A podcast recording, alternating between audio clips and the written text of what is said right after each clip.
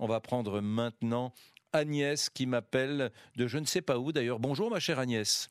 Bonjour. Dans quel coin de France êtes-vous? Ah, Je suis à Tassin, c'est Tassin-la-Demi-Lune, c'est Lyon. Lyon, à côté de Lyon, tout à fait, Tassin.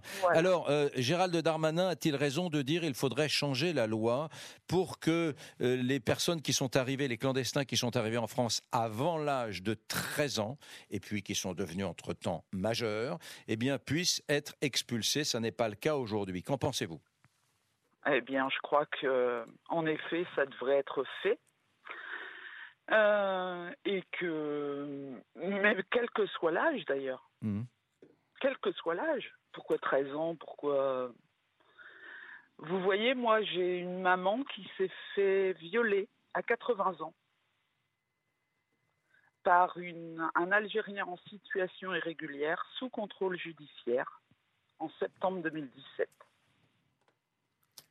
Cette personne avait tabassé un flic à Paris un mois avant cette agression sur ma maman.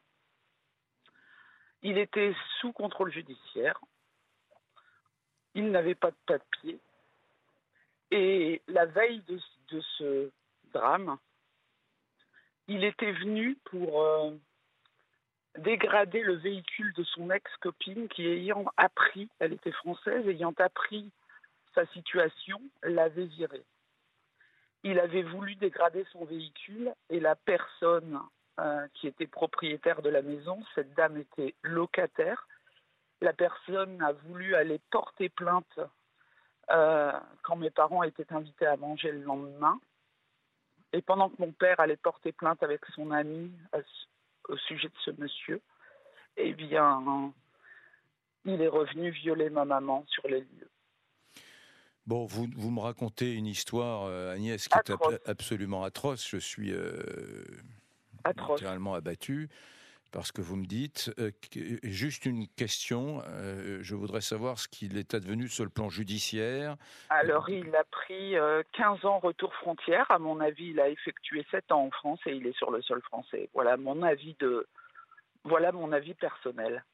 Donc, il a pris 15 ans par il a pris 15 tribunal français, bien sûr. Par le tribunal français. Oui. Moi, j'aurais préféré qu'il qu'il soit envoyé en Algérie et qu'il n'y ait pas de procès en France. Donc il a fait une partie de sa peine, dites-vous, mais pas 15 ans euh, Je ne sais pas. je ne suis pas. au courant, je n'ai pas suivi. Mais a priori, il est toujours euh, en France, selon vous Il a 11 frères et sœurs euh, en France et je pense qu'il est toujours en France. Hmm. ne bougez pas, Agnès. Oui, allez-y, je vous en prie. Il n'avait rien à faire sur le sol français. La veille, la police s'est déplacée comme il voulait dégrader le véhicule de son ex-ami. La police l'a emmené. Et le commissaire a répondu à moi, à mon frère et mon père que malheureusement la veille, il n'y avait pas de... Il n'y avait pas de...